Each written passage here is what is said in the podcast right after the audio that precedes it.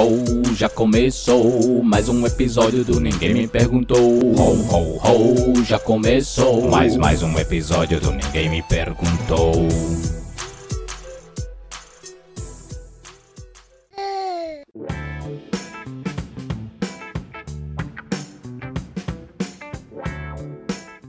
Meus amigos, inimigos e conhecidos. Eu sou o Gabriel e esse é meu podcast. O Ninguém Me Perguntou. Mais uma vez eu agradeço de coração para todos que vieram até aqui escutar. Peço encarecidamente para vocês me seguir nas redes sociais. É podcast Ninguém Me Perguntou no Instagram, no Facebook, podcast Ninguém Perguntou e no Twitter, arroba podcast underline NMP. Tem alguma coisa para me falar? Tem alguma coisa para me contar? me manda um e-mail lá, contato arroba ninguém me perguntou.com.br.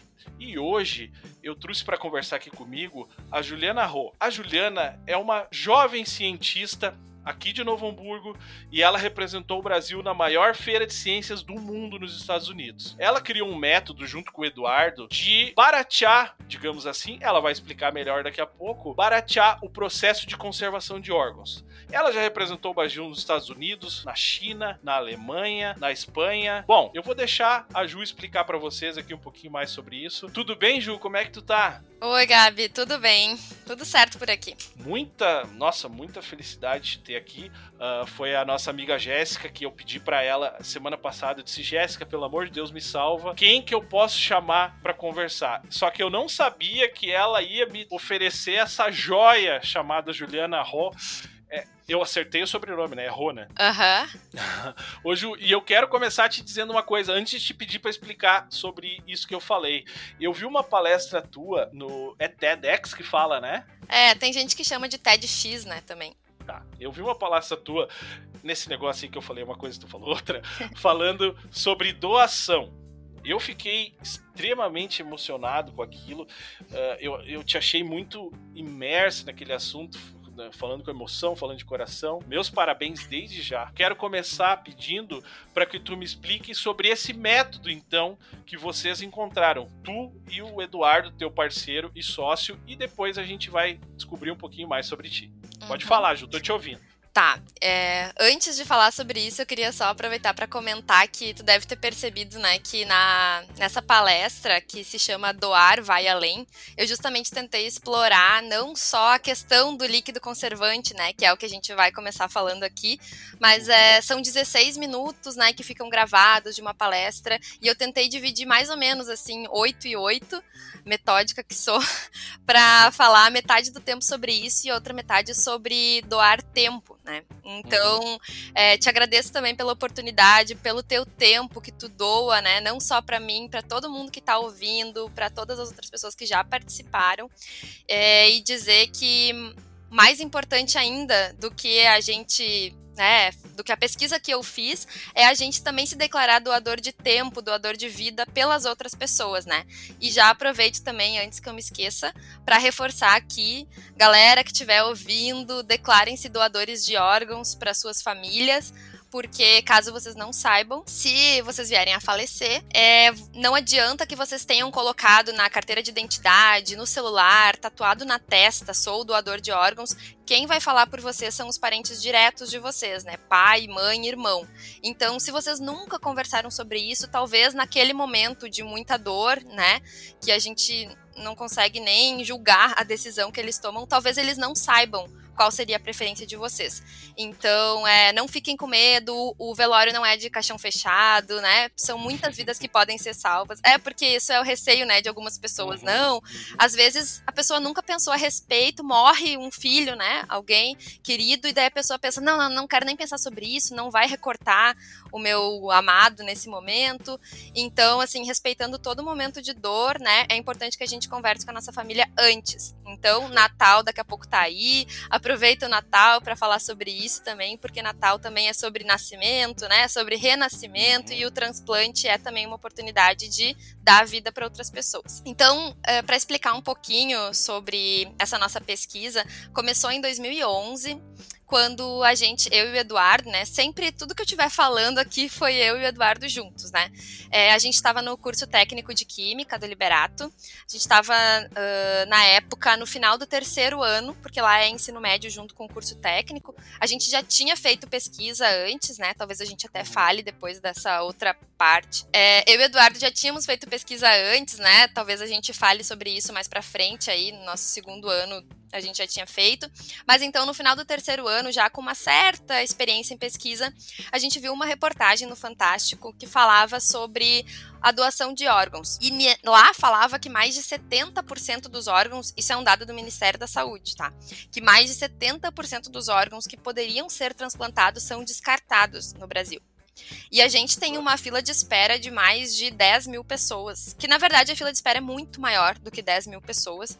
É, mas enfim, essas são as pessoas que entram na fila, né?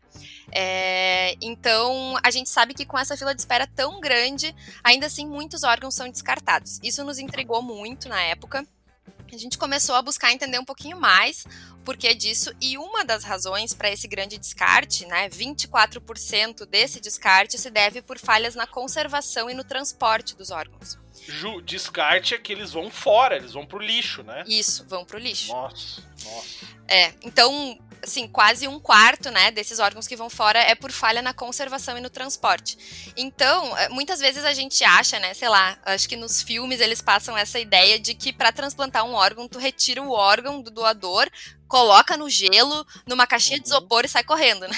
Uhum. Só que não é bem assim. É, todo transplante que acontece precisa de um líquido conservante de órgãos. Eles removem todo o sangue do órgão, então pensa que o órgão sai pingando vermelho, né? Sangue. Uhum. Eles removem todo aquele sangue e injetam um líquido. O órgão fica branco. Injetam dentro dele. Isso. Ele, além de ser injetado nele, o líquido conservante também fica por fora, né? Então o órgão uhum. também fica mergulhado nesse líquido conservante. Esse líquido conservante é muito poderoso porque ele tem um antioxidante ali que faz com que o oxigênio não consiga atuar. Então, por exemplo, quando a gente corta uma maçã, né, deixa uns minutinhos, ela já fica oxidada ali, envelhecida. Uhum. Isso é o oxigênio que está entrando em contato com ela e está oxidando ela. Isso não pode acontecer com o órgão, porque tem que garantir que todas aquelas células vão continuar vivas, né? Uhum. Então, o líquido. Porque se não faz isso, ele vai ir morrendo. Vai morrer. Uhum. Claro, né? Mesmo com o líquido conservante, existe um tempo, né? E aí, para cada uhum. tipo de órgão é específico. Mas só para dar um exemplo aqui, o rim tem 48 horas de vida desde que tu tira ele até que tu transplanta. Então, ah. é bastante tempo, tá? É o órgão que mais dura, assim. Claro, tirando córnea, né? Mas enfim, é bastante tempo. Então, até aqui no Rio Grande do Sul, que é um dos estados que mais faz transplante, a gente até costuma dizer que não existe fila de espera para rim, porque existe fila de espera, né? Mas assim que chega um órgão compatível, a pessoa já recebe. Mas aí, coração, por exemplo, são quatro horas desde que o órgão é retirado do doador até ele estar batendo no receptor. Nossa. Então, assim, isso considera inclusive a cirurgia do transplante, né? Que é bem delicada. Então, por exemplo, aqui no Rio Grande do Sul é no máximo de Santa Catarina para cá que vem o órgão. Não vai vir de São Paulo, não vai vir do uhum. Rio, porque não dá tempo. É, e isso mesmo com líquido conservante. Então, sem esse líquido conservante, não acontece o transplante, tá? Isso pouca gente sabe, né? E esse líquido conservante, é, ele é comercializado no Brasil por aproximadamente R$ 1.500 o litro. Nossa. Até eu acho que esse, esse valor tá defasado, tá? Agora deve estar tá mais caro, ainda mais porque deve o dólar subiu caro. muito, né? Agora deve estar tá muito mais alto. É, ele, é feito, ele é feito aonde? Ele não é produzido no Brasil. Ele é produzido uhum. principalmente na França. Então, ah. todo ele é importado, né? Por isso também ele é caro e isso faz com que ele também muitas vezes não esteja disponível aqui. Uh, quando a gente, depois pode ser que a gente fale sobre isso também, né? Mas quando a gente participou do programa do Caldeirão do Hulk, um dos uhum. nossos jurados era o presidente da Associação Brasileira de Transplantes de Órgãos. E a gente conversou com ele bastante antes, né, no camarim e tudo. E ele comentou detalhes que eu não sabia. Por exemplo, ele disse que em alguns casos acontece que eles encomendam muitos litros de líquido conservante, mas em função de todos os trâmites de alfândega, às vezes ele fica preso na alfândega por um ano. E o líquido conservante Nossa, tem validade de dois anos. Então, às vezes, chega aqui, eles não dão conta de usar todo o líquido que eles compraram, eles precisam descartar o líquido sem utilizar, porque ele já passou Meu no prazo de validade. É, então, assim, além, né, do alto custo, porque se utiliza, assim, em média, claro que depende do órgão, né, enfim, mas, assim, em média de 8 a 10 litros por órgão. Então, a gente está falando de um investimento que o SUS faz, porque transplantes são sempre públicos, né? Não existe. A fila de espera por um transplante é sempre do SUS. Então, e 98% dos, dos transplantes são bancados pelo SUS. Então, enfim, quem faz é o SUS. E a gente está falando de 15 mil reais ou mais, né, nesse momento, investidos só em líquido conservante. E às vezes pode acontecer assim: ah, uh, por, alguém faleceu, se declarou doador, eles removem o órgão, colocam no líquido conservante e aí nem dá tempo de transplantar em alguém, né? Avisa o receptor.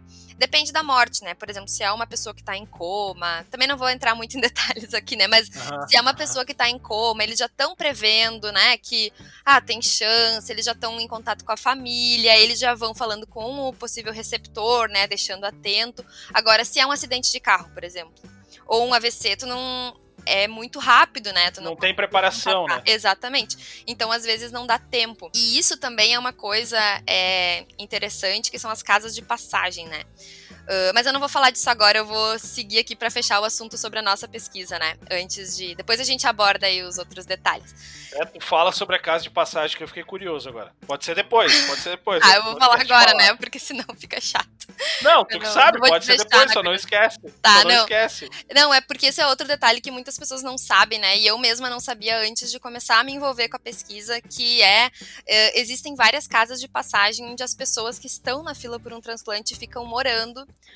para ficar esperando pelo órgão. Então, por exemplo, é, tem uma casa que a gente visitou algumas vezes, até escrevi um, uma crônica para um livro deles ano passado, que é Via Vida. É legal, eles têm várias ações, né, para quem quiser ajudar. É, eles faziam vários eventos, né, galeto, jantar, essas coisas. Agora eles têm outras, né, dada a pandemia. Mas é, e lá existem várias pessoas, por exemplo, do Acre, porque em várias regiões do norte, do nordeste não existe existem profissionais capacitados para fazer transplantes. Não existe equipe médica para fazer transplante e nem estrutura nos Uau. hospitais.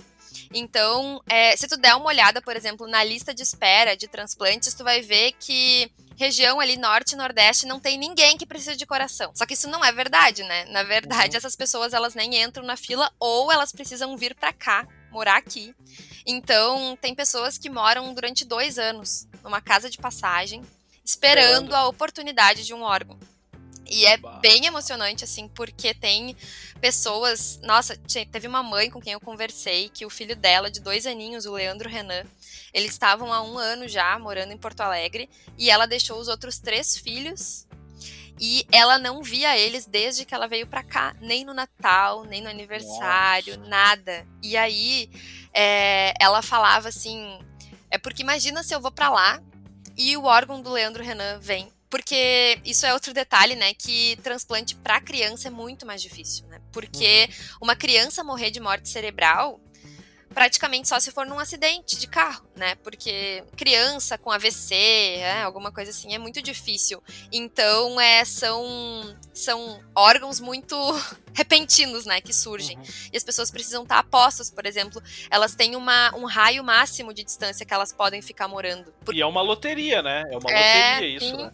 Tem que ser compatível. Então, até uma vez que eu tava lá, tinha um menino que tava esperando por um pulmão, ele já tava num estágio mais avançado, assim, ele já ficava respirando sempre com respirador, né? E ele tinha sido avisado que ele era o segundo da fila, que ele era para ficar atento, porque assim, a qualquer momento ele poderia ser chamado. Então, é, e também essas pessoas, elas precisam. A doença em geral vai fazendo com que elas fiquem cada vez mais fracas, né? É, também isso é uma, um outro problema no Brasil, que as pessoas entram na fila de espera já muito debilitadas, né? Tem vários médicos que defendem que os pacientes deveriam ser adicionados à, à lista de espera mais cedo, para que eles não estivessem tão mal já, né? E, e, eles precisam se manter bem, Porque se eles estiverem muito debilitados, eles não vão receber o transplante. Porque o, o transplante e o pós-operatório são muito difíceis. É, a gente pensa, ah, a pessoa tá sofrendo, vai fazer um transplante, pronto, né? Tá resolvido. Não. As pessoas precisam, se, se tu já teve contato com alguém transplantado, é assim, é uma vida toda que muda a pessoa toma remédio para ficar imunodeprimida a vida inteira, porque ela precisa garantir que o corpo não vai rejeitar o órgão, porque é sempre um corpo estranho, né? Mesmo que tu receba uhum. um órgão compatível, é sempre um corpo estranho e o teu corpo vai sempre lutar para rejeitar aquilo.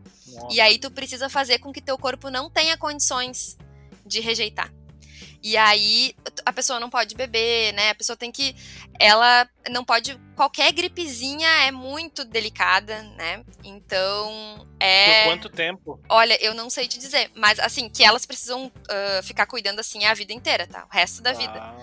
Agora. O corpo vai sempre tentar rejeitar. Sim. E tem pessoas, Nossa. às vezes, eu conheci um cara que ele estava no seu terceiro transplante. Porque o corpo rejeitou, eles fizeram outro transplante com outro órgão, o corpo rejeitou, eles fizeram outro transplante com outro órgão. Então, assim. Oh. E eles fazem todo um acompanhamento também para conhecer a família, né? Porque é muito sofrido isso, é muito duro, é até cruel. Mas, por exemplo, uma pessoa. Vamos pensar assim, um homem de 60 anos que não tem familiares que vivem com ele. A chance de ele conseguir resistir ao pós-operatório e viver por alguns anos é menor do que um homem de 30 anos que mora com a esposa, dois filhos, a mãe do lado.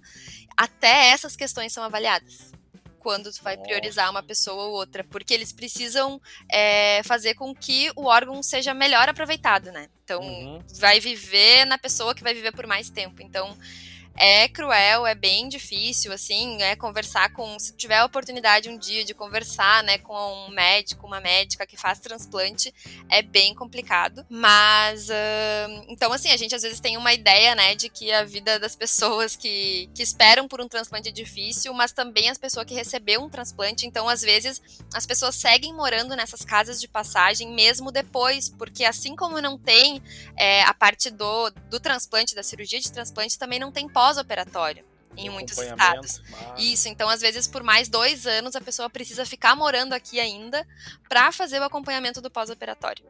Então assim são vidas, né? É, são realidades muito distintas da minha, né? Da nossa, assim. E isso é uma coisa também à medida que a gente conversa com as pessoas, às vezes a gente apresentava para algum jurado numa feira de ciências e o jurado chorava Uhum. E aí a gente sabia que muito provavelmente essa pessoa, é, para se emocionar dessa forma, tinha tido contato, né? Uh, com alguém que foi transplantado ou que esperava por um transplante, porque a gente falava basicamente sobre a nossa pesquisa, né? A parte científica, a gente não uhum. falava essas coisas que eu tô te falando, né? É, então, se a pessoa se emocionava daquela forma, é porque ela viveu, né, de perto. E realmente é uma experiência, assim, bem enfim, bem transformadora, né, para quem vive. Uhum. Nossa, incrível.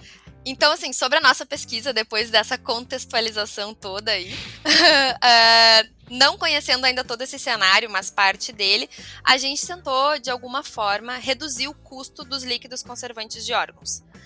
É, a forma que a gente encontrou na época, bem resumidamente, é, foi criar uma nova forma para obter e purificar o ácido lactobiônico. Ácido lactobiônico, esse nome estranho, né? Que parece que vem de uma.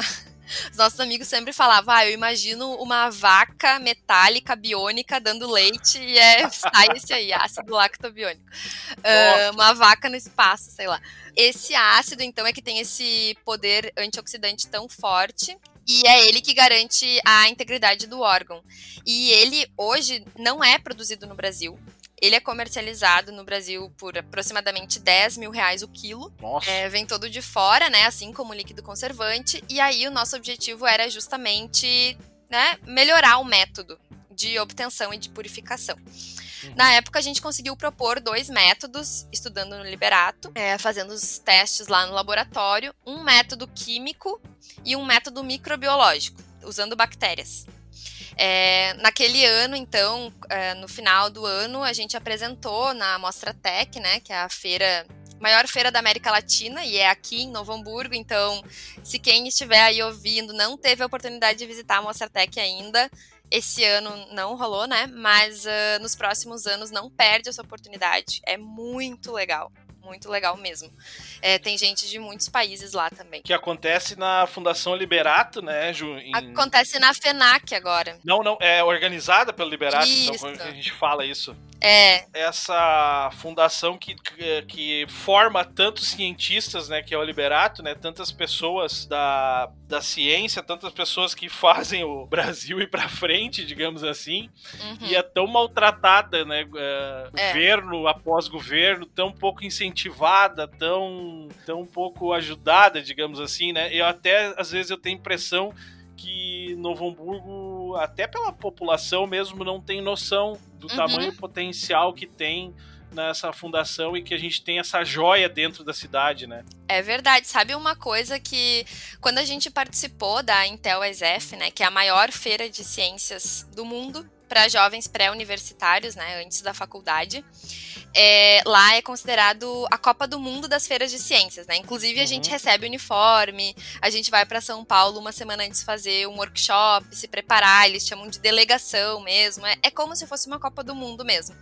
E lá, né, acontece nos Estados Unidos, eles sabem da Fundação Liberato, de Novo Hamburgo de tantos prêmios, porque é muito comum, sempre tem projetos do Liberato lá, todos os anos, e são dos projetos mais premiados. E aí, eles lá sabem disso. E a gente é. aqui muitas vezes não sabe. Verdade, incrível. Uhum. Então, a gente, na época, né, apresentou essa pesquisa na Mostratec, daí ganhamos esse prêmio. Um deles, né, foi participar da Intel. Ganhamos o primeiro lugar também da, da nossa categoria. Ganhamos um prêmio da Unesco pela promoção da paz e desenvolvimento. Até hoje, um dos prêmios mais legais que ganhei. Uh, ganhamos também o prêmio da patente da pesquisa que na época era o que a gente mais queria ganhar, porque era uma forma de a gente acreditar que aquilo ia sair do papel de verdade, né? Porque uhum. isso é uma coisa triste, né, da, da Liberata, da Mostratec, porque a gente vê muitas pesquisas, assim, com muito potencial, que são muito legais, mas que acabam não indo pra frente, né? E aí, um pouco pela nossa estrutura aqui no Brasil, até, né, que a gente às vezes acaba não acreditando muito na ciência, ou não acha que vale a pena investir muito nisso, enfim, não tem muito apoio. E aí, quando a gente ganhou a patente, a gente ficou muito feliz.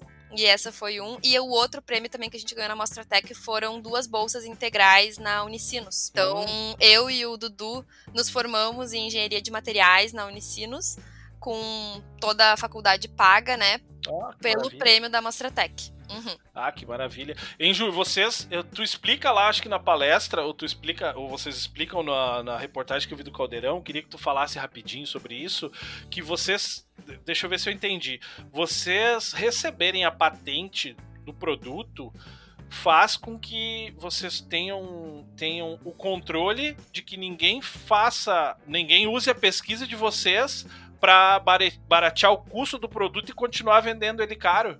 É, isso mesmo. Tem alguns detalhes, né, que é que a gente ainda, a gente fez o registro de patente em 2013 e a patente ainda não foi depositada, porque no Brasil uma patente de processo, que é o nosso caso, né, diferente de uhum. tu patentear uma marca, né, por exemplo, é, ela demora entre 10 e 12 anos para acontecer. Nossa. É. Mas ao mesmo tempo a gente já tem o registro, né, de patente. Então, digamos que tu queira produzir tu até nesse momento ainda pode copiar o nosso método e pode produzir. Eu ainda não posso te cobrar porque a patente ainda não está depositada. Uhum. Mas se eu souber que tu está usando o meu método, eu posso ir conversar contigo. Ó, oh, Gabriel, vamos ali no cartório registrar, ó, que tu sabe que esse método é meu e que desde agora, novembro de 2020, tu está produzindo com o meu método. E aí uhum. depois, quando a patente for depositada, eu posso te cobrar isso, né, retroativo, mas às vezes também já passou tanto tempo, o método já mudou, né? Já foi aprimorado. Ah, Imagina, sim, sim. em 12 anos, o quanto a tecnologia avança, né? E aí isso é uma, um limitador, né? Mas sim, é mais ou menos isso que tu falou. O que, que é depositar a patente que tu fala? Você recebe um pagamento? É isso não, não, não? Na verdade a gente tem que pagar, né? Mas uh, não é isso só. Aí você, e, e, o que vocês ganharam é não precisar pagar isso, é isso? Isso. Custa em tá. torno de 10 mil reais no Brasil para ah, fazer show. esse depósito. Isso. Uhum. Tá, entendi. Não, a patente só não, não saiu ainda, o registro de vocês, então. É, eles chamam essas duas etapas, né? Tem o registro, que é, ó, estamos registrando aqui, legal, uhum. Gabriel, que tu fez isso, isso, isso, isso. Agora a gente vai analisar, tá? Se isso aqui faz uhum. sentido, se isso é verdade, se isso se aplica e tal. E essa análise demora. Primeiro, eles fazem uma outra análise que é para ver se realmente em nenhum outro lugar alguém inventou algo que tu tá imitando. Sim. Essa parte a gente já passou, né? Mas uhum. depois tem toda essa outra análise que demora para que ela seja depositada, que eles chamam, né? Que ela esteja lá no depósito de patentes do Brasil, no INPI. Mas enquanto isso, também né, tem uma mensalidade que tem que. Não é, é uma anuidade que tem que ir pagando, né? Porque se tu parar de pagar também, daqui a pouco não tem mais direito. Tem algumas coisinhas assim, mas uh, a gente ter ganho isso para nós foi um incentivo de mercado até, sabe? Eu quero perguntar um pouquinho sobre ti agora para entender a tua, a tua caminhada assim, né? Como é que era a tu, tu é muito jovem, tem 26 anos, né? 27 agora. 27 anos. Como é que era a, a, pequena Juliana? Como é que era? De onde é que vem essa tua, essa tua raiz de cientista? De onde é que vem esse teu amor pelo que tu faz, assim? Não sei, teus pais são, são da área? Como é que é? De onde é que, quando que te despertou isso? De onde vem isso? Olha, tem uma, uma questão que até eu vou falar aqui rapidamente, que é uma coisa que eu defendo muito, né? Que é que todos nós nascemos gênios, né? Eu defendo não da minha cabeça, né? Mas até de pesquisas que muitas pesquisas já mostraram isso, é, que as crianças, em resumo aí, quem quiser pesquisar, né, coloca lá no Google, 98% das crianças são gênios. Tem uma pesquisa que mostra que as crianças até 3 anos, né, fazendo uma pesquisa com elas, 98% são consideradas gênios. Que a característica essencial da genialidade é o pensamento divergente, que é o que dá origem à criatividade, né? Então, hum. aí depois eles vão acompanhando essas crianças ao longo de 25 anos. E aí, depois, cinco anos depois, só 70% ainda são considerados gênios. E depois de 25 anos, só 2% ainda são considerados gênios. Isso Nossa. mostra é, que isso foi inicialmente foi feito com em torno de 10 mil crianças, que eles acompanharam uma pesquisa da NASA junto com o Google algo assim. E, e depois ela foi replicada, já foi replicada em mais de um milhão de crianças no mundo todo. E ela segue mostrando esses resultados. É, e isso com isso eu posso te responder que a Juliana era um gênio. assim Olha como, só, assim como o Gabriel era um gênio, assim como praticamente é. todos nós nascemos gênios. Né? De repente tu era aqueles 2%, Gabriel. É, pode ser, eu perdi, me perdi pelo caminho. Uh, não, mas é, eu só queria trazer isso, assim, né, para provocar essa questão do pensamento divergente, né? Porque uh -huh. ao longo do nosso processo na escola, em casa, né, na sociedade, na TV e tudo mais, a gente, eles tentam nos colocar numa caixinha igual para todo mundo. É, uma Sim. criança vai lá, desenha uma casa triangular. Não, não, não, não, não. Olha só, uma casa é assim, ó. Uma casa é um uhum. quadrado com um triângulo em cima, com uma portinha e a janela na direita. Se não for assim, não é uma casa. É, e cada vez mais eu observo isso, sabe? Eu acho muito triste a gente fazer isso com as nossas crianças, né? É, já tá mais do que claro que esse pensamento divergente, essa diversidade em si, ela é muito mais benéfica para nós, dá muito mais frutos do que a gente ficar podando as pessoas e querendo que todo mundo pense igual, né? Isso nos limita. Então, a Juliana, para responder, né, de forma mais direta, é, eu era uma criança, quem me conhece hoje não acredita, tá? Mas eu era uma criança muito tímida, muito. A minha mãe chegou a me levar no médico para ver por que, é que eu não falava. E hoje Nossa. eu, né, virou o fio. Alguma coisa no meio do caminho, algum remedinho que me deram funcionou muito bem, com efeitos colaterais, porque hoje eu falo demais.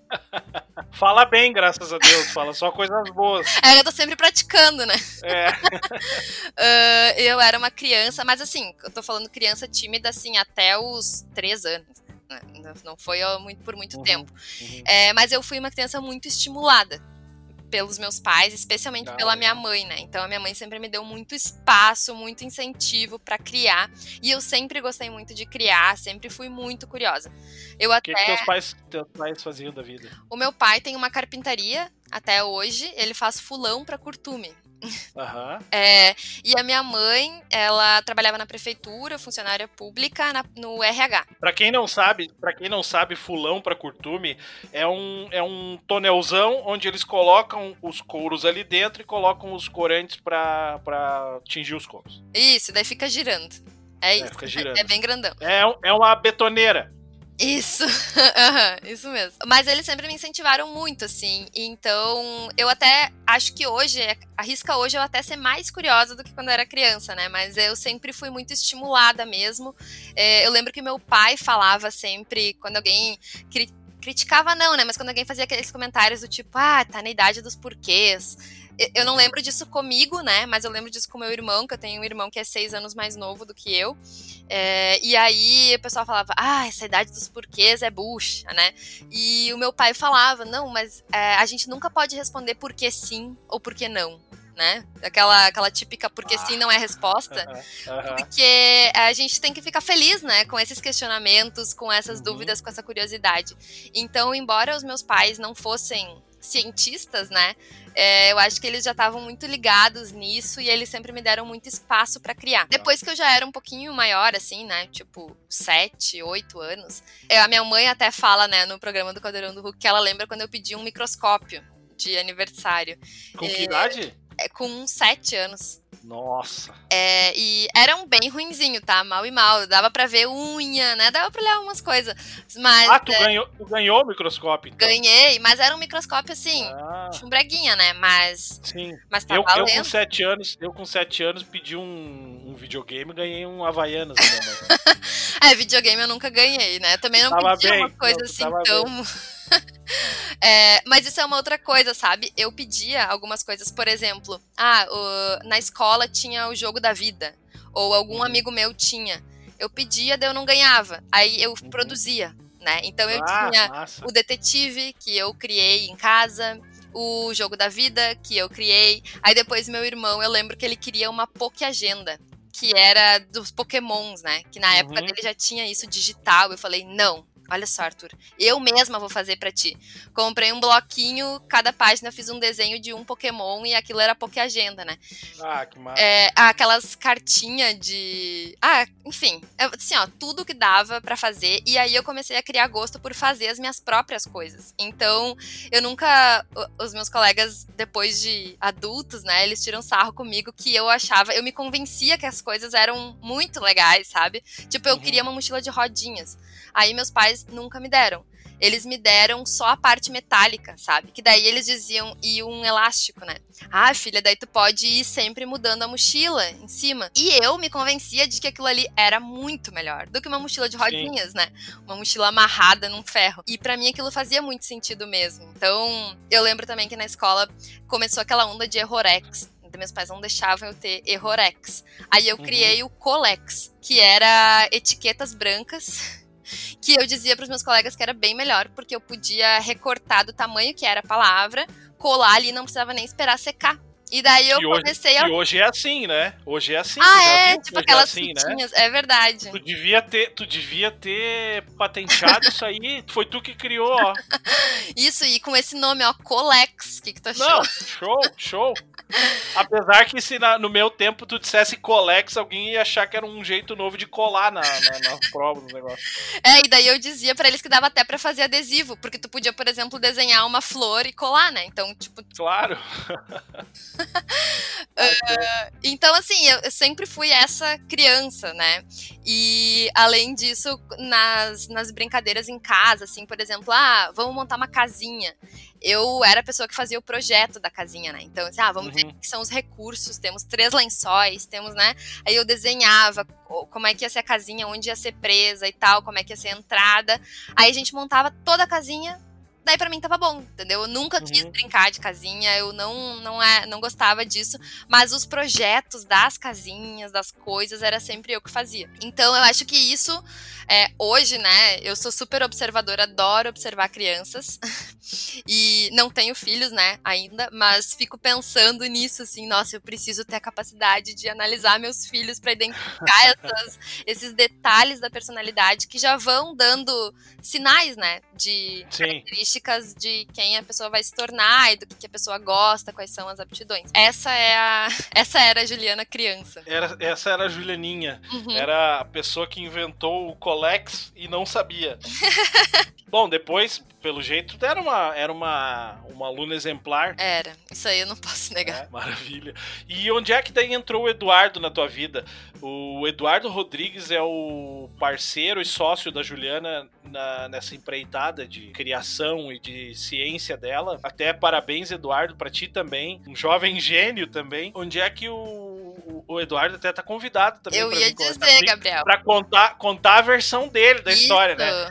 Aí ia ser legal, eu abro o microfone e Eduardo diz assim, ó, a Juliana me roubou as ideias, com todas minhas. Vai, ia ser legal, ia ser legal, tô brincando. Não, mas eu ia dizer que seria legal mesmo o Eduardo participar, até para ele contar quem é que era o Eduardinho, porque o Dudu também é uma pessoa assim, nossa, ele é ah, muito legal. inspirador, tem uma trajetória Sim. linda. Além de vocês serem ótimos atores, né, porque eu vou deixar o link depois ali, porque o, o vídeo que tu me mandou do Caldeirão do Hulk, aquilo ali, eu pensei que fossem atores interpretando vocês, porque vocês são ótimos, são ótimos atores. Depois eu vou colocar o link junto lá no, no Instagram, quando eu publicar o episódio. Vou colocar o link da tua palestra, que a gente já falou, e vou colocar o link do, do Caldeirão. E então eu tava perguntando onde que, onde que o Eduardo entrou assim na tua vida, onde que vocês se tornaram parceiros e sócios? A gente se conheceu no Liberato mesmo, então no primeiro ano do ensino médio. Inclusive, a gente sempre falava, né, que era pra gente ter se encontrado, que o Dudu queria muito estudar no Liberato. O irmão dele já estudava lá. Ele fez a prova no, quando ele estava na oitava série e não passou. E depois, um ano depois, ele fez a prova de novo e passou em centésimo. E entravam 100. Nossa. é, e aí, fomos colegas, né? E eu uh, fiz a prova, mas meio que assim, não sabia se eu queria, entendeu? Ah, daí, no primeiro dia de aula, eles pediam pra pessoa falar, né? Daí cada um contava essa sua, essa sua experiência, do tipo, ah, meu sonho era estudar aqui, ou qualquer coisa assim. Uhum. E aí, eu não lembro disso, né? Mas ele lembra que eu falei: Ah, na verdade eu não sabia se eu queria estudar aqui, mas daí meus pais sugeriram, eu fiz a prova e daí resolvi fazer química e passei. E ele falou que ele ficou com muita raiva de mim naquela hora. Ele falou assim, essa loirinha aí, ó, não gostei.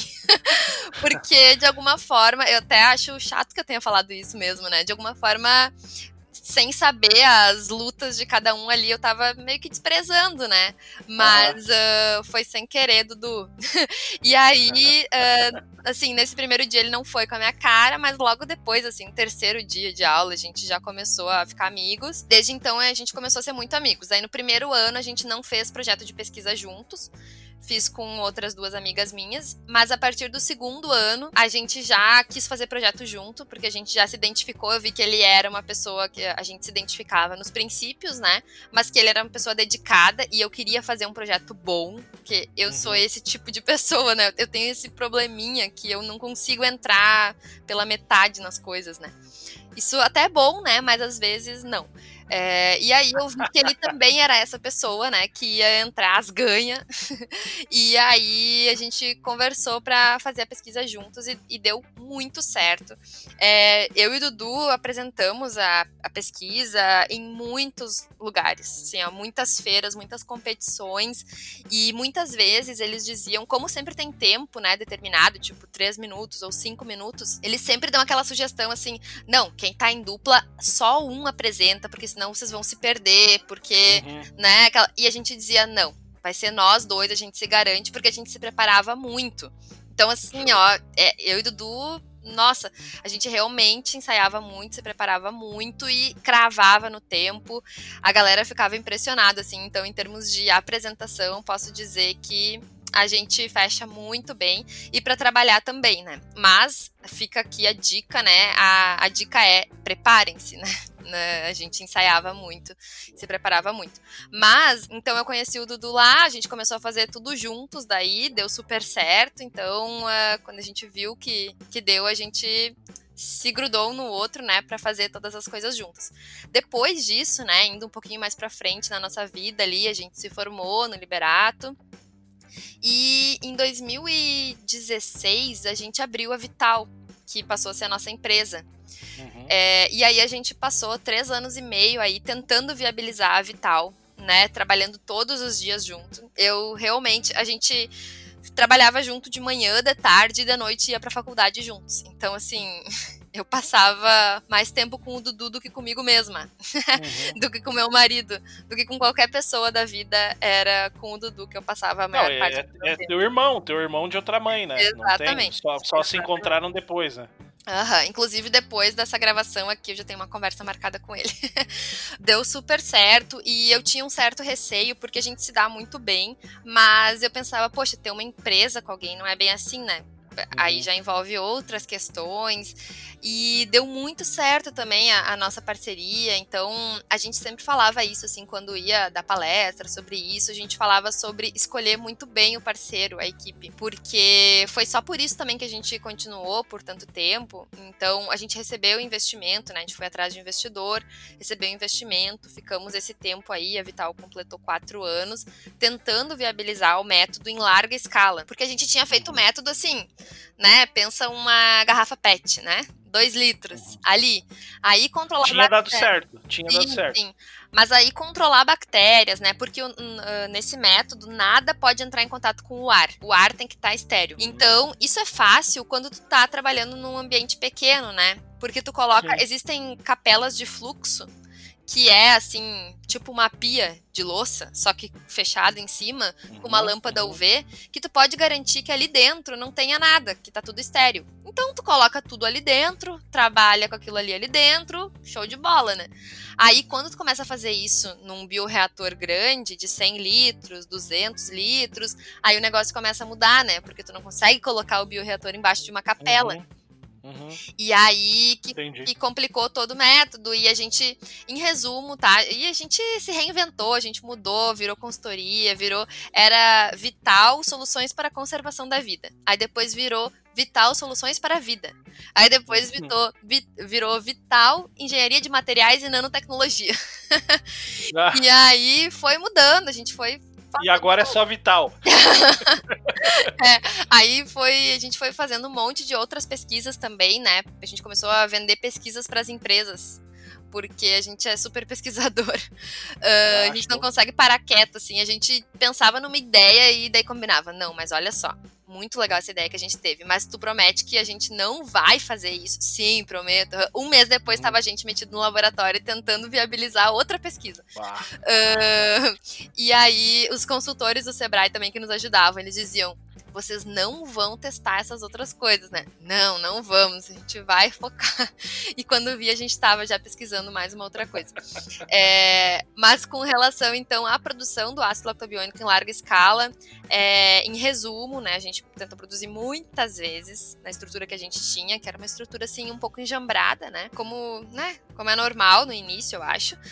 É, e aí não, não tava dando certo, né, em larga escala, e a gente foi para foi numa planta piloto em São Paulo, produzir lá, mas é uma planta do estado e nada do que é produzido lá pode ser vendido, é realmente para estudo, né? Uhum. E a gente produziu lá e deu super certo. Só que lá tudo é sistema fechado, né? Aí depois disso a gente pensou, beleza, então agora vamos fazer um orçamento para ver quanto a gente precisa para que seja essa estrutura aqui. Uhum. E é 40 milhões de reais. Já uhum. fica aí o convite para o milionário que estiver nos ouvindo. uh, investir. é, pensa, 10 mil reais o quilo do produto. Uh, é um mas... baita negócio, né? É um baita negócio. É, mas sabe que isso que, né, conhecendo agora um pouco mais esse meio, eu começo a entender por que é que existem tantos monopólios, né, nessa área, por que é uhum. que, porque, por exemplo, para uma Sigma Aldrich da vida, que é uma empresa, que é hoje quem produz o ácido lactobiônico, é muito uhum. fácil investir esse dinheiro porque, ele, primeiro, porque eles têm, né? Diferente de nós. Segundo, porque além de investir essa grana na estrutura, depois eu vou precisar também, por exemplo, de registro da Anvisa para comercializar uhum. esse produto. Esse registro demora em média três anos para sair.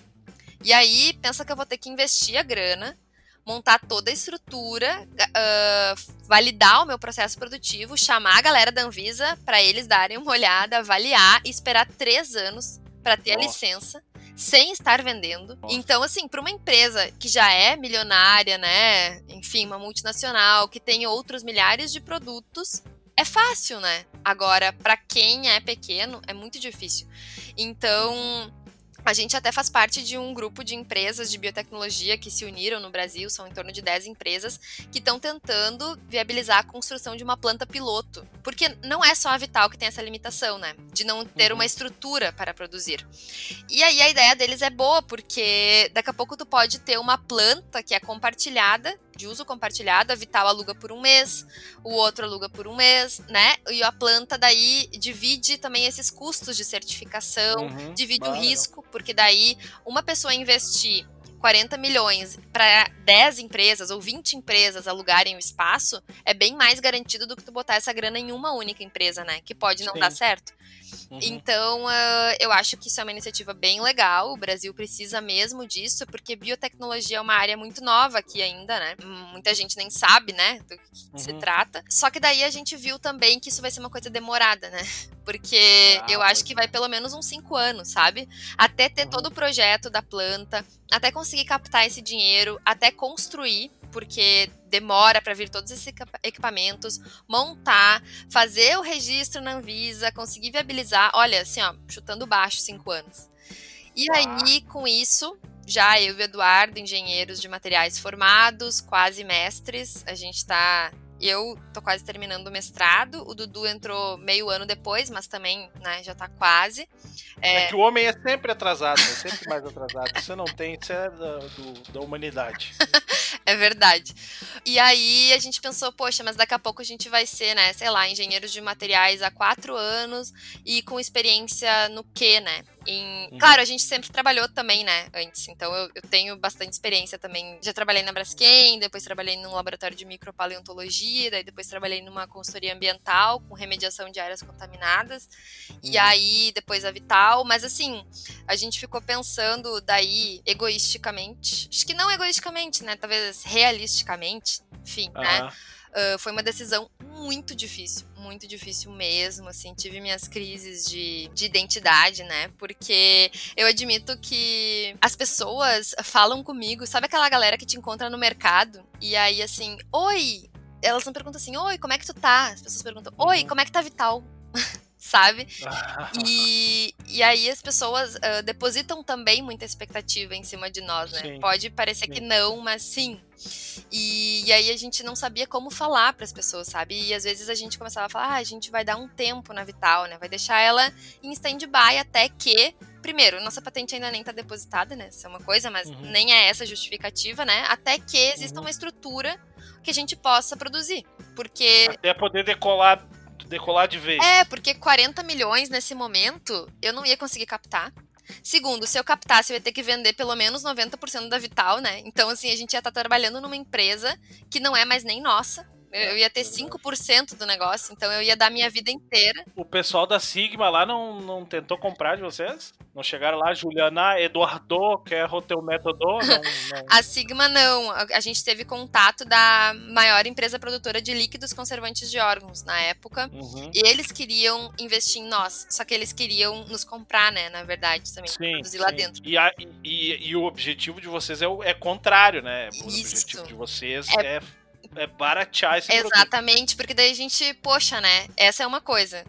Eles vão conseguir produzir daí o ácido lactobiônico muito mais barato e vão seguir vendendo o líquido conservante caro, né? Só vão aumentar o lucro deles. Não é Ju, isso. Só, só, vamos, vamos deixar claro para as pessoas que estão ouvindo aqui agora que dois brasileiros, jovens brasileiros, receberam milhões e milhões de dólares de oferta, essa parte por minha conta, né?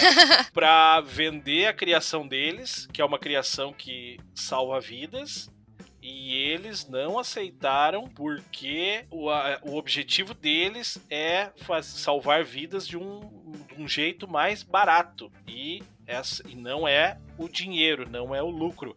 Então, assim, ó, chupa você que fala em jeitinho brasileiro e você que acha que isso é correto. Uh, parabéns de novo, Ju, parabéns de novo, Eduardo. E isso sirva de exemplo para as pessoas. Pode continuar, desculpa. Só tinha que dar esse desabafo. Seguindo aí no teu, dentro do teu parênteses, eu acho isso uma coisa muito nossa também, assim, não só dos brasileiros, né? Mas assim, a gente tem uma tendência a achar que sucesso é trabalhar pouco ou quase nada e ganhar muito dinheiro. Uhum, né? Uhum. É muito curioso que a gente entenda isso como sucesso.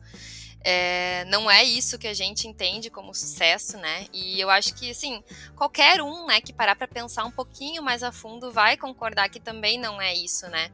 É, só que a gente tem essa tendência, assim, a achar, né, que, ah, mas como assim? Quanto dinheiro? Ah, uhum. mas vende esse negócio logo. Uhum. É, e não é. Ou aquele, aqueles que dizem, né, ah, mas são bem. Uhum. ah, que burros, né? Ah, não venderam. Ah, eu teria vendido. Assim, né? É, mas essa pessoa que teria vendido talvez não teria criado, né, o negócio. Porque. Ah, não. É, pô, provavelmente. Não, mas é porque. Não, e se, e, se, e se tivesse criado também, talvez não tivesse dado certo, né? Porque as, a, o, eu sempre penso que as boas ideias e as nobres ideias, elas são muito mais fadadas a dar certo do que as, as outras. Né? Não, é, e agora eu falei isso, parece que eu tava querendo chamar a pessoa de burro, né? Não era, nem era isso a ideia, né? Ah, se o chapéu serviu. Não, mas uh, o que, é porque. Uh, Vamos falar em francês isso aí deu. de novo pra que, quem a gente quer que entenda pra ouvir. Não, é que Tô brincando. só deu uh, certo, né, entre aspas, porque a gente sempre fala disso assim, porque a gente tinha muita vontade por causa do nosso princípio, pelo nosso objetivo, porque deu errado muitas vezes. Uhum. Então não é que uhum. a gente teve uma ideia que deu certo. Não, a gente teve muitas ideias que deram muitas vezes errado e algumas uhum. vezes deu certo. Só que Sim. a gente só tentou essas muitas vezes por causa dessas muitas pessoas que sofrem e esperam por um transplante, por essas uhum. vidas que a gente conheceu. Então, assim, a gente ficou nove anos até o momento, né, é, investindo nosso tempo, nossa vida nisso. E a gente queria desistir muitas vezes, muitas, não tem noção. Era uma coisa Sim. assim que a gente se revezava, era uma combinação. Ó, o dia que o Dudu chegava e falava assim: ah, olha só, Ju, não vai dar, eu não quero mais, eu não aguento. Era o dia Cansei. que eu sabia que eu tinha que dizer assim: não, Dudu, vamos lá, vai uhum. dar certo. Pensa no Leandro Renan, sabe? Pensa, vamos lá. Uhum. Porque é, embora seja pesado, assim, quando a gente falava com aquelas pessoas, por exemplo, da Via Vida, as pessoas choravam olhando para nós, acreditando que a gente ia resolver a vida delas. É esperança, né? É esperança. É, e eu não Todo sab... mundo é carente de alguém que dê esperança, né? Isso, eu não sabia como dizer para elas e eu pensava, não vou dizer que eu não ia estar tá resolvendo o problema delas pontualmente e que isso ia demorar muito tempo né? Porque assim, uma pesquisa. Agora a gente está tendo aí um, um, exemplo que é fora do comum, que é os desenvolvimentos de vacina para a Covid, né? Que eles estão uhum. fazendo em tempo recorde. Mas em geral, o desenvolvimento de uma vacina, um produto médico, tem um tempo aí de em torno de 10 anos de desenvolvimento. Não é uhum. assim, né? Que... Então, assim, eu pensava, poxa, eu não vou falar para essa pessoa que não é exatamente para ela, né, que, que eu vou estar uhum. tá atuando. Só que aquelas pessoas elas precisam de motivos diários para acreditar, para né, continuar fortes, para se manter saudáveis, para receberem Sim. o transplante. Então é a gente pensava muito nisso.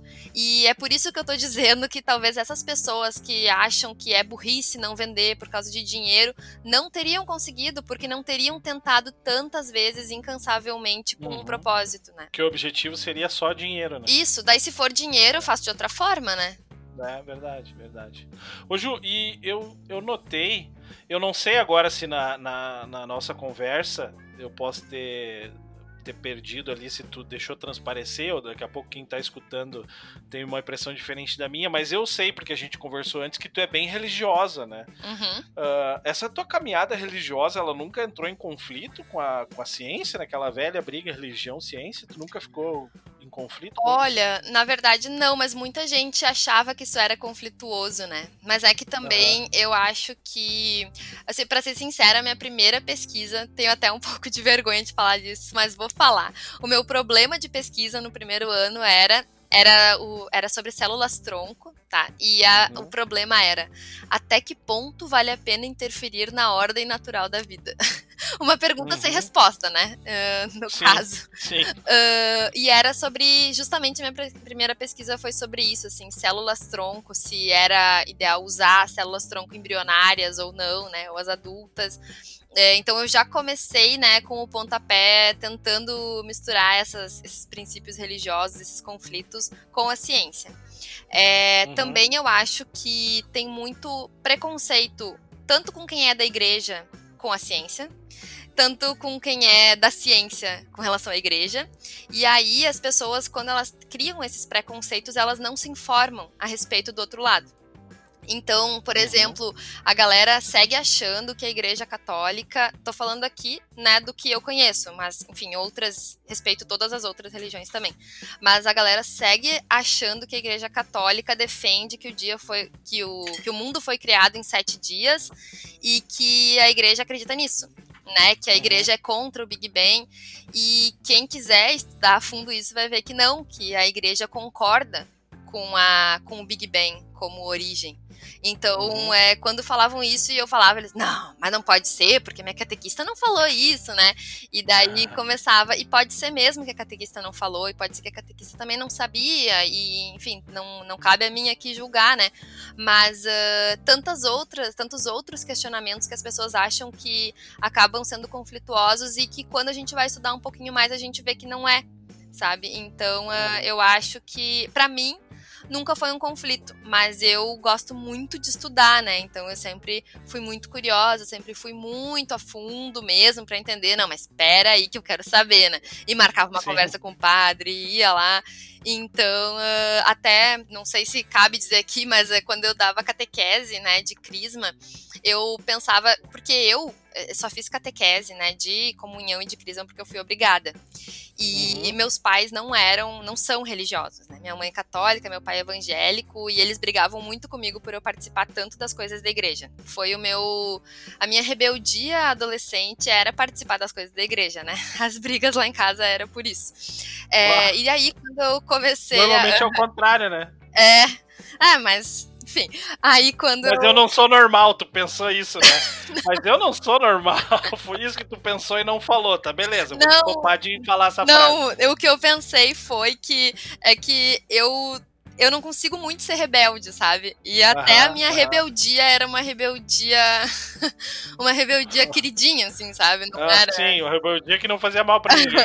é, eu, te... eu lembro que uma vez, na... lá no Liberato, penso, eu já tinha uns 14, 15 anos, eles falaram algo do tipo assim: Uau, não tem professor na sala, podemos fazer o que a gente quiser. E daí eu falei: a gente pode jogar papel picado no ventilador. E aí eles ficaram me olhando assim, ó, é isso que tu tem de mais rebelde para fazer numa sala, jogar papel picado no ventilador.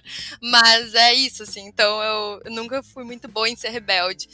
Uh, mas eu ia comentar que quando eu dava catequese, eu justamente tentava desenvolver as inteligências múltiplas das crianças na catequese. Uhum. Porque eu acredito muito na teoria das, das inteligências múltiplas, né? Que não é só a inteligência lógica e linguística, que hoje é o que a gente explora, né? Praticamente o mercado, enfim, a sociedade só valoriza isso, né? Quem é bom em português e matemática. Agora, inteligência musical, inteligência corporal, inteligência interpessoal, intrapessoal, não é valorizado, né? Então, é, ou enfim, as pessoas nem tentam desenvolver isso, né? Tentam até abafar e acabam olhando só para. Ah, por exemplo, eu não sou inteligente uma pessoa que é um super músico, entendeu? E daí coloca na uhum. cabeça que não é inteligente. Então eu pensava que. Não, e às vezes, às vezes existem algum pre... alguns preconceitos, né? Eu, eu lembro que eu tive um colega no tempo da escola que ele praticamente não falava a aula inteira, ele ficava sentado, ele vinha com aquela. com Ele se vestia todo de preto, aquelas camisas de. de. Banda de, de heavy metal, é. Uhum. é. Charles, o nome dele. Eu não, eu não sei, nunca mais ouvi falar dele. Foi no, no lá pela. Alô, Charles! e ele era um gênio da matemática. Ele dava aula de matemática, acho, para os professores do João Ribeiro lá. Uhum. Ele tirava 10. Eu não lembro nas outras matérias, eu lembro da matemática, que ele tirava 10 em todas as provas de matemática. Então a galera olhava para ele com aquele olhar meio preconceituoso ali, achando que ele era o, o diferentão, né? Uhum. Mas na verdade o cara era um gênio da matemática. Incrível. Isso, incrível. Mas sabe que daí, é. nesse momento, a gente pode pensar nas inteligências múltiplas, né? Porque o quanto é importante a gente desenvolver várias áreas, né, das nossas inteligências. Porque daí esse cara hoje pode ser que ele trabalha como programador numa. Uhum. Ou que ele resolveu ser professor, porque ele era muito bom em matemática. E aí, na hora de comunicar essa informação, talvez ele não tenha facilidade.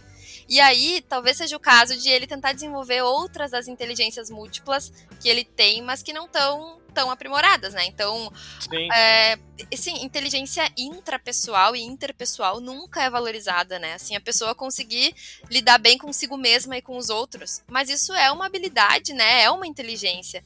Então, uh, eu tentava justamente usar a catequese para desenvolver nas crianças as inteligências múltiplas delas.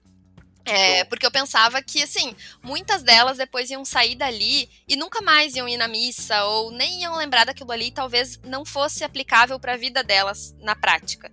Mas uhum. se elas tivessem de alguma forma, né, tentado desenvolver um pouquinho mais das suas inteligências ou terem descoberto quais são as suas inteligências que estão mais potencializadas e quais que estão menos, né, para desenvolver, que isso sim poderia ser uma coisa que elas iam usar. Claro que eu fazia ah, isso, né, através da, ah, vamos pensar quais, é, quais foram as inteligências que Jesus usou no deserto nos 40 dias, não, não, vamos uhum, ler esse uhum. trecho e pensar. É, eu lembro que uma vez eu fiz uma que era, daí, meu Deus, a galera quebrou a cabeça, era pizzaria, e daí eles tinham que criar os sabores de pizza só que era assim, tipo, com novelo de lã, né? Enfim, mas pizza. Uhum, uh, uhum, criar uhum. os sabores de pizza com as inteligências de Jesus no deserto nos 40 dias. Tipo assim, fiz uma Nossa. volta que acho que ninguém acompanhou Nossa. ali. Ai, mas, enfim. Então... Tu já tava, já tava dando aula de teologia pra, pra gurizada, eles nem sabiam, já saíram graduados ali. Era culinária com teologia, foi uma mistura. é, mas enfim, então assim, é, eu sempre gostei muito, eu gosto de muitas áreas, né? Embora possa ter parecido ali que, ah, né, por causa da ciência, eu seja uma pessoa muito das exatas e tal, eu sou mega uhum. das humanas e sou uhum. super das artes. Então, assim, gostaria, eu gosto muito dessas três áreas, não sei de qual eu gosto mais, sinceramente. Mas acho que assim, quem, quem me acompanha na vida, né, consegue perceber que em tudo eu tento usar um pouco de cada uma dessas coisas, sabe? Uhum. Na vida. Então, é isso mesmo. Hoje, o que o que que tu gosta de fazer uh, quando não tá tornando o mundo um lugar melhor e mais fácil para as pessoas sobreviverem? O que Ai, que, tu que lindo! Ah, uma opinião sincera. Se, olha, se as, outras, se as outras pessoas não pensaram isso até agora, acho que elas não entenderam a mensagem, né? Ah, até me arrepiei aqui. Uh, bom, eu gosto muito de ler. É, e atualmente. O que, que tu lê? O que, que tu gosta de ler? Olha, várias coisas, tá? Mas é, eu, nesse momento, por exemplo, eu tenho participado de vários grupos de estudo. Eu gosto muito de ler filosofia, é... Tá, não, hoje eu quero, eu, eu quero saber o que tu faz de lazer. Tu não vai me dizer que filosofia é lazer para ti, que daí eu vou ganhar um negócio aqui. Não, mas é, se tu for ler uns filósofos mais contemporâneos, é. Tá, mas. Tá, mas tu, tu, tu, não, tu não gosta de olhar filmes? É que eu quero te fazer, te fazer parecer. Quer dizer, me fazer parecer uma pessoa normal, não tão, tão, tão, não, eu... não tão longe assim. Não, eu, eu vou ser bem sincera que eu tenho dificuldade com isso, tá? tá pegando no meu ponto fraco. uh, mas, não, sabe? Tu podia dizer assim, ó, eu gosto, eu, eu gosto de tomar um vinho. Não, eu gosto, gosto. Não, mas eu, eu tomo vinho lendo, né? Mas, uh, não, o Felipe me ajuda bastante a desenvolver isso, porque eu tenho dificuldade de usar o tempo de uma forma que eu acho que eu não esteja aprendendo alguma coisa. Tá. Uhum. Eu tenho esse problema. Mas uh, eu tenho aprendido a fazer. Eu gosto de desenhar, gosto bastante. Gosto muito de trabalhos manuais. Então, no nosso casamento, por exemplo, eu fiz toda a decoração do casamento, eu e minha mãe. Ah, legal. Então, durante legal. um ano eu tava fazendo, sabe? E gosto muito, assim, de fazer qualquer coisa que seja trabalho manual. Uma época até que eu não tava trabalhando, que eu tava esperando para ser chamada de volta no outro emprego, eu comecei a fazer bonequinhos de EVA em 3D, comecei a vender e já tava com Nossa. muitos pedidos. E, e daí depois tive que dizer pra galera que eu não ia mais fazer. Mas eu gosto mesmo muito de participar desses grupos de estudo, eu entendo isso como lazer. Então, recentemente eu participei de um que foi muito transformador para mim, do livro Mulheres que Correm com os Lobos que uhum. foi uhum. é, para realmente uma experiência de autoconhecimento, assim, era tipo uma terapia coletiva, né, com outras mulheres, mas a gente fazia também algumas atividades, sabe, tipo um cartaz com recortes, eu adoro fazer isso, então se eu estiver olhando uma revista e ver uma imagem bonita, ou que eu me identifico, ou alguma palavra legal, eu já recorto, então eu tenho um saco cheio de recortes aqui em casa. Legal. É, legal. Para se eu precisar ou quiser. gosto de tirar foto, gosto de editar vídeos, é uma coisa que eu comecei a fazer recentemente aí durante a campanha do meu cunhado. Na verdade, a primeira vez que eu fiz foi com o nosso vídeo do casamento, porque o que o cara editou eu não gostei muito. Daí pensei, vou eu mesmo editar esse negócio. uh, e daí eu sou bem dessas, assim, sabe? Eu acho que eu consigo fazer praticamente o que eu quiser. Eu vou lá, pesquiso, faço, me dedico, né? Sou dedicada. Me dedico, vou lá e faço. E gosto de olhar depois, sabe? O, o cunhado da, da Ju, que já participou do podcast aqui, o Gustavo Comanche, participou lá no, lá no começo do, do podcast. Uhum. E, e o irmão do Comanche, que é o marido da Ju, ele é cosplay de Jesus Cristo. Depois, se a, se a Ju deixar o, o Instagram dela ou o Facebook, vocês vão procurar lá, vão ver. E ele é um. Oh, ele não sou eu que tô falando, né, Ju? Conta ali rapidinho da história que ele foi chamado lá para aparecer Jesus no negócio lá. Ah, é verdade. Não, no nosso casamento, a gente casou em setembro, e aí o padre já deixou engatilhado, né? Ó, não, vou celebrar o casamento, mas em outubro vai ter o retiro das crianças e tu vai vir aqui como Jesus Cristo. Ah, e ele foi, só. e quando ele botou a roupa ficou igual, e as crianças acreditavam, acreditavam muito, e ficavam pedindo para ele fazer milagre. Não, vamos ver então. Agora levanta esse copo com a mão. Vamos lá. Não sei o quê. Com a mão, não, né? Sem a mão, no caso. Agora eu quero ver. E daí ele ficava assim, todo. Não, mas não, não precisa ficar fazendo milagres, não sei o quê. Não fica testando, né? Não fica. E. Mas umas horas não dava, sabe? As crianças acreditaram ah. muito. Ainda bem que eram crianças, era adulto, ia dizer, eu quero que tu transforme água em vinho. e hoje ele é, ele é professor, tu não pensa em dar aula? Ah, eu penso sim. E tem que gravar um, um, um programa com o Felipe também, ó, Gabriel. Mais um aí. É. Uh, o Felipe é muito inteligente, muito humano também. É, eu penso. Também, Já ouvi várias referências ao Felipe nessa questão que ele é muito inteligente. Eu, eu antes achava que a pessoa não podia ser bonita e inteligente, né? Aí o Felipe veio oh, pra mostrar que. uh, mas... Olha só, Felipe, que moral. mas eu penso sim, é, tô quase terminando o mestrado, né? Mas eu acho que eu não vou emendar o doutorado direto. Eu já dei, né? Enfim, quando eu dava catequese já era um pouco isso. Eu e Dudu já, já demos um, um curso de ciência dos materiais na Liberato. Quando a gente estava recém começando o curso, já uhum. demos lá no sábado de manhã a gente dava. Eu dava curso de desenvolvimento de lideranças também em Pelotas, pela Fundação Estudar. Eu participava ali do CLJ também, né? Que querendo ou não é pouco isso. Então eu gosto muito disso também, né? Gosto da docência e o Felipe em casa, para mim, inspira bastante, porque ele é bem daqueles. Eu acho que em geral o professor gosta muito do que faz, né? Porque, uhum. Eh, assim, eu tenho vários amigos professores, vários padrinhos de casamento que são professores, e eu vejo que, pelo tanto que eles se dedicam e pelo tão pouco que eles ganham, eles devem amar muito o que eles fazem, eles se entregam muito. E eu acho também isso uma forma muito legal de contribuir, né, para a sociedade. O Felipe também, nossa, ele é muito apaixonado, assim, pelo que ele faz, então isso também me dá muita vontade. Acho que nesse momento eu não vou fazer isso porque na minha área, especificamente, assim, na engenharia, eu acho que agrega muito a experiência profissional para dar aula, uhum. né? Então uhum. eu ainda tô aprendendo muito, me desenvolvendo muito profissionalmente, mas acho que futuramente é uma é assim, é quase que um caminho certo. Ah, show, show. Hoje tu tem tempo para não fazer nada? Eu tenho, mas eu prefiro fazer alguma coisa. essa, essa, é a diferença, né, das pessoas que, que fazem o mundo, o mundo ir pra frente. Ai, que massa. Eu tenho que cuidar porque eu falo muito aqui, né? Mas uh, só pra falar sobre isso, eu já tive uma época aí da minha vida, ali na época até do TEDx, que, pra tu ter uma ideia, eu dormia em torno de três horas por noite. Nossa. E só que isso me fez é, começar a ter até alguns problemas na, de memória, sabe, no cérebro. Comecei aham, a ir aham. num neurologista para fazer alguns exames. Eu tava com falha na memória temporal. Então, é, eu achava que eu tinha feito uma coisa ontem, só que tinha sido há três meses. Nossa. Ou coisas assim, sabe? E comecei a fazer vários exames. Eu realmente estava com baixa circulação de sangue e oxigênio no lobo temporal esquerdo, que é onde fica a memória. Então, uhum. ali foi uma luz que acendeu para mim, porque eu fazia muitas coisas ao mesmo tempo. Uma vez o meu chefe falou assim: lista para mim no almoço, né? Lista para mim as tua, o, no que, que tu tá envolvida, Ju.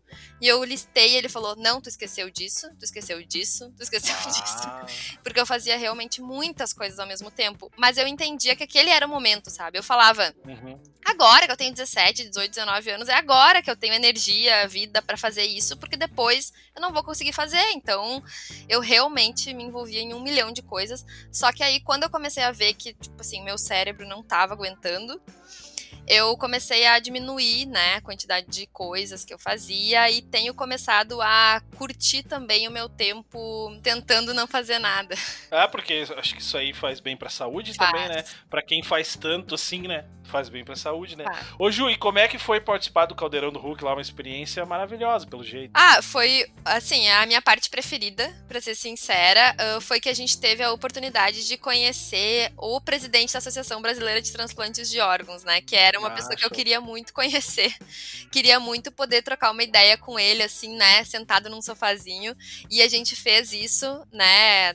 Antes no camarim. E eu lembro que eu não sou uma pessoa que chora, assim, de felicidade, tá? Eu, uhum. eu choro facilmente de tristeza, mas felicidade não. Tipo, no casamento eu nem, nem chorei, sabe? Enfim. Uhum. Só que lá eu chorei quando ele falou assim: olha, eu vou dizer para vocês, eu já tinha ouvido falar de vocês e as maiores empresas produtoras de líquido conservante já conhecem vocês. Aquilo ali para mim foi assim, não fazia a menor ideia, sabe? Na hora, assim, me deu uma vontade de chorar. Uh, então, uhum. essa foi a experiência mais legal. Mas também foi muito legal poder ir para lá com a minha mãe, sabe? Uh, uhum. Ir lá pro Projac com ela, a mãe do Dudu também, a nossa orientadora. E uma coisa também que me chamou a atenção, uh, tinham três jurados, e um dos jurados sempre é um ator ou uma atriz global, né? Globo sendo Globo. E aí uh, era a Luana Piovani, no nosso caso. E eu, assim, não fede nem cheira para mim, né? Não, não acho uhum. nem bom nem ruim, mas uh, ela foi muito legal com a gente. E o que eu achei mais legal é que ela foi legal com a gente quando não tava gravando. É, teve um momento que deu problema no meu microfone e tinha passado o nosso vídeo, esse que tu viu, né? Eles vêm lá pela uhum. primeira vez. Quando deu problema no microfone, ela falou assim: ai, ah, só um pouquinho. Antes de colocar o microfone, levantou, veio correndo, nos abraçou, se emocionou, falou que, nossa, que ela tinha adorado, que era muito importante, falou um monte de coisa linda sem estar gravando, sabe? E Uau, eu valorizo legal. isso bastante, né? Porque às vezes também fica assim só pra câmera, né? Eu achei ela bem humana, assim, e mesmo depois também que terminou, ela continuou conversando com a gente, veio lá, foi lá, abraçou nossas mães, elogiou elas. Então, assim, foi uma coisa que me chamou bastante atenção. Com o Luciano Huck, eu não tive muita oportunidade de conversar, uhum. né? Mas, claro, ele foi legal com a gente lá, né? Quem assiste o programa, porque tu viu só o, o vídeo, né? Mas tem a outra parte, só o vídeo, é a é. gente não lá, o programa. a gente lá no programa. E eles ficaram gravando com a gente aqui em Novo Hamburgo durante uma semana de uhum. eles chegaram domingo e foram embora no sábado, no outro sábado, né? Eles gravavam das sete da manhã às sete da noite, sem parar. Todo dia, uhum, todo dia. Todo dia. Cruzes. Era muito cansativo. Eu e Dudu, assim, a gente nunca brigou. Mas teve um dia que a gente chegou muito perto de brigar mesmo. E foi na sexta-feira ali, no penúltimo dia de gravação, porque a gente não aguentava mais. Uhum. Eu descobri que, assim, como atriz, não ia dar, tá? Porque tem que repetir. A gente tinha que repetir muitas vezes a mesma cena Sim. e muito cansativo. Não aguentava mais aquela coisa. Nem... Ah, tá. Daí, além disso, né? depois eles criaram o vídeo lá de 13 minutos. E aí, depois a gente foi pro Projac e aí gravamos o programa. E no programa, se tu assiste, tu acha que o Luciano Huck é meu melhor amigo, né? Ele chama de Juju, uhum. Ju e tal. Até uhum. eu assistindo fiquei chocada com a intimidade que parece que a gente tem. então, assim, ele é muito bom como apresentador, né? Mas eu não consegui ter toda essa intimidade de verdade com ele. Pra gente se encaminhar pro final, Uh, tu pode falar sobre o próximo projeto? Vocês têm um próximo projeto, alguma coisa, outra ideia revolucionária? Ou estão focando ainda no, de, no que vocês têm dos livros? Olha, assim, nesse momento, a gente, como eu falei, né, a gente colocou a Vital em stand-by. E nesse ano de 2020, a gente voltou para o mercado de trabalho, né? Então, é, eu voltei a trabalhar na consultoria ambiental na parte de remediação de áreas contaminadas, que eu trabalhava antes, uhum. tudo também de estar trabalhando em outro lugar. A gente segue tocando essas coisas, né, em paralelo, assim, participando daquele grupo de empresas e tudo mais, acompanhando. Mas é, tem um projeto que a gente tinha desenvolvido e tinha tentado fazer testes, que hoje seria o supra-sumo do negócio, que era o uhum. leito conceito. O quê? Leito conceito. Colex. É... que é um leito de hospital que utiliza o máximo de produtos antimicrobianos. Então, a gente tinha desenvolvido, quando eu falei que a gente desenvolveu um monte de pesquisa, né? A gente tinha desenvolvido uma cera para passar no piso, que é antimicrobiana.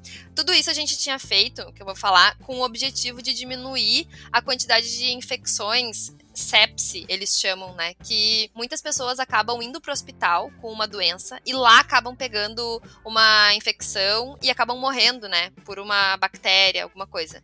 E os ambientes hospitalares são ambientes que proliferam muitas bactérias e tornam as bactérias resistentes muitas vezes, né? É, e os médicos, mesmo sem querer, mesmo lavando as mãos, passando álcool gel e tudo mais, eles são vetores, né? Então eles estão caminhando num quarto que a pessoa tá com uma bactéria, vão para outro quarto, as pessoas já estão com imunidade baixa. Então a gente tinha justamente pensado em eliminar a proliferação de bactérias nesses ambientes. Então a gente Ah, tinha desenvolvido é, tinta antimicrobiana, isso até já existe, né? É, a gente tinha até roupa de cama com fios de prata, que a gente tinha comprado isso, na verdade, da China, é, que também é antimicrobiana. A gente tinha feito vários testes, porque a gente tinha lá na empresa que investiu em nós, tinha também um laboratório de microbiologia, onde a gente fazia todos esses testes. É, Uhum. Além disso, seria passado verniz na, nas cabeceiras da cama, né? É, todos os artigos plásticos seriam injetados com esses antimicrobianos. Na época, a gente tinha feito todas essas parcerias, né? Por exemplo, o interruptor da luz, as lixeiras, o assento do vaso, A solução completa. isso. Então, em todas essas superfícies que eu tô citando, a bactéria entraria em contato e ela seria inativada. Não é que ela morre exatamente, em alguns casos sim, né? Ah, mas é porque às vezes tem vários estudos de, de hospitais que mostram que uma bactéria tem algumas que podem viver durante dois anos numa superfície. E aí a gente tá falando de superfícies que muitas vezes, ah, eles fazem higienização do quarto, mas inclusive a gente foi em vários eventos aí de hospitais, né, que falam sobre isso. É uma preocupação dos hospitais e eles não fazem a rotina de higienização não passa por todas essas questões, né? Eles não eles não passam que boa no quarto inteiro, Uhum, né? uhum. Então, ah, muitas vezes acaba, ah, o médico lava a mão antes de entrar, daí ele entra no quarto e encosta no interruptor, ou na maçaneta da porta. Na maçaneta também seria outro lugar, né, que teria esse antimicrobiano. Então, ah, a gente tinha pensado nisso, focado nessas ah, infecções hospitalares. Só que agora, com a Covid, seria muito bom. E agora estourou esse negócio, né? Porque antes, como a gente utilizava, utiliza, né, nanotecnologia, Antes as pessoas pensavam, nossa, não, nanotecnologia.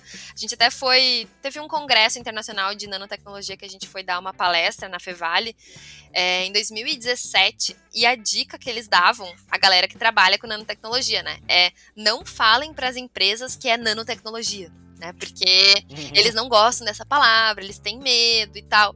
Agora eu vejo muito isso, muito por aí. Ah, Até máscara com nanotecnologia. E a gente foi oferecer isso em alguns hospitais. A gente ia bancar o estudo, os produtos para o leito conceito e o estudo. Só que daí os hospitais ficavam com receio, daí a gente estava encaminhando as coisas para fazer isso no hospital de clínicas, que é um hospital mais aberto, né, para essas pesquisas. Uhum. Só que aí também era muita burocracia, eles exigiam alguns laudos que não tinha nem como ter, assim, e eles queriam ah, ver publicações disso. Até já tinha Sim. sido feito um estudo desses na Inglaterra e eles notavam que os resultados eram muito bons, né? O, a- o índice de contaminação reduzia muito. Só que são, eram estudos bancados por empresas e as empresas não publicam, né, em periódicos porque é, é propriedade intelectual delas, elas não querem publicar. E aí Uhum. os hospitais queriam coisas que fossem públicas e tudo mais e acabou freando isso. Mas eu acho que o leito conceito teria muito potencial especialmente nesse momento, né, que as pessoas começam a perceber a importância, né, agora que a gente está com um vírus que antes a gente não conhecia, o quanto é fácil, né, disso tudo se proliferar Sim, é, e a importância de a gente ter essas superfícies antimicrobianas. show. Ju, antes de te fazer a última pergunta, que é eu sempre faço a mesma última pergunta pra todo mundo, eu tenho um pedido pra te fazer, que é o seguinte: tu é, tu é, o- acho que tu é a única pessoa que eu vou ter acesso pra poder pedir uma coisa assim. Nós temos uma situação na, no nosso país, né? Uma doença que o nome dela é AMI. Uhum. Nós, eu já falei aqui em alguns outros episódios que tem o meu amiguinho Enzo lá que tem AMI, assim como tem outras crianças que têm AMI, né? Uhum. E eu venho de novo pedir para as pessoas que olhem para essas crianças e ajudem com o que puder, né? Uh, coloca no Google lá, ame o Enzo, que vocês vão poder ajudar o Enzo e procurem pela doença que vão poder uh, procurem pela doença AME que vão encontrar várias outras crianças que têm essa doença e uh, as pessoas podem ajudar cada um do seu jeito. E eu quero te pedir, Ju, se em algum momento nessas tuas pesquisas, eu sei que tu não pesquisa remédios, né? Uhum. Mas se em algum momento tu, tu, tu ficar em dúvida sobre o que fazer, que tu olhe então alguma forma Uh, e use o teu conhecimento para fazer a vida dessas crianças um pouquinho melhor. Uh, não tenho nenhuma ideia para te dar. Uhum. Eu, tô te, eu, tô, eu tô te pedindo isso porque tu é uma pessoa cheia de ideias, né? Então, assim como tu teve essa ideia genial, que foi o que te trouxe aqui pra gente conversar, então eu espero que se um dia precisar focar em alguma coisa e tu não souber o que, eu te peço do fundo do coração que tu possa olhar por essas crianças que têm AME ou por qualquer outra dessas doenças e que tu possa de alguma forma ajudar a amparar essas crianças usando, né, não só da tua ciência, mas do teu coração que é bem maior que, que a tua ciência, né, que a gente nota, né. Uhum. E para terminar, e... Sobre a AMI, uh, Gabriel, só. Falar. A gente acha que são poucas pessoas que têm, né? Porque é é, talvez a gente não conheça muitas pessoas, né, com a doença, uhum, enfim, uhum. também parece que é meio novo, né, assim, a gente nunca tinha ouvido falar uhum. antes, mas é mais ou menos uma em cada 10 mil crianças que tem, né, então Uau. é acaba acometendo muita gente, né? Então, realmente é, vou pensar com bastante carinho. Se eu tiver como fazer alguma coisa, pode ter certeza que eu vou fazer. Maravilha. Para terminar, então, eu quero te fazer uma pergunta que eu faço para todo mundo, que é a, a pergunta clássica desse podcast, que é como você quer ser lembrada? Ah, eu quero ser lembrada como uma pessoa que amou muito as outras pessoas. É basicamente isso. Às vezes as pessoas, não sei, né? Eu até comentei contigo antes, ficam me relacionando eu gosto de ser relacionada com a ciência, né? É algo que eu acredito, é algo pelo qual eu luto, né? Acho que ela precisa ser difundida, ela transformou a minha vida de verdade. Mas eu gostaria mesmo de ser lembrada como alguém que fez tudo por amor às pessoas. Ah, que maravilha. Eu vou, eu vou terminar esse podcast num estilo meio Jô Soares, porque eu não falei isso no começo, então eu só quero citar no final aqui, que eu falei aqui com a Juliana Rô, técnica em Química pela Fundação Liberada, uh, tem bacharelado em Engenharia de Materiais pela Unicinos e é mestranda em Engenharia, Ciência e Tecnologia dos Materiais pela URGS aqui do Rio Grande do Sul. E acima de tudo isso, é alguém que faz o mundo à sua volta um lugar melhor, alguém comprometido a fazer o mundo melhor. Obrigado, Ju, por por essa aula, por essa lição de vida que tu, que tu me deu aqui. Fiquei, fiquei muito emocionado de uma ponta a outra e tu me dá uma esperança de que o mundo é lugar sim de pessoas, de, de pessoas que querem o melhor para outras pessoas. Muito obrigado, Ju. Muito obrigada, Gabriel. Eu também fiquei muito feliz e com certeza tu também é uma pessoa que faz o mundo melhor para outras pessoas. Ai, obrigado. Ju, deixa tuas redes sociais aqui e a gente dá tchau. O meu Instagram é ju.ror, né? Meu sobrenome é H-O-C-H. Só quatro letras, mas a galera gosta de errar. E meu Facebook é Juliana Ror. H-O-C-H. Valeu, Ju. Obrigado. Um beijão. Valeu.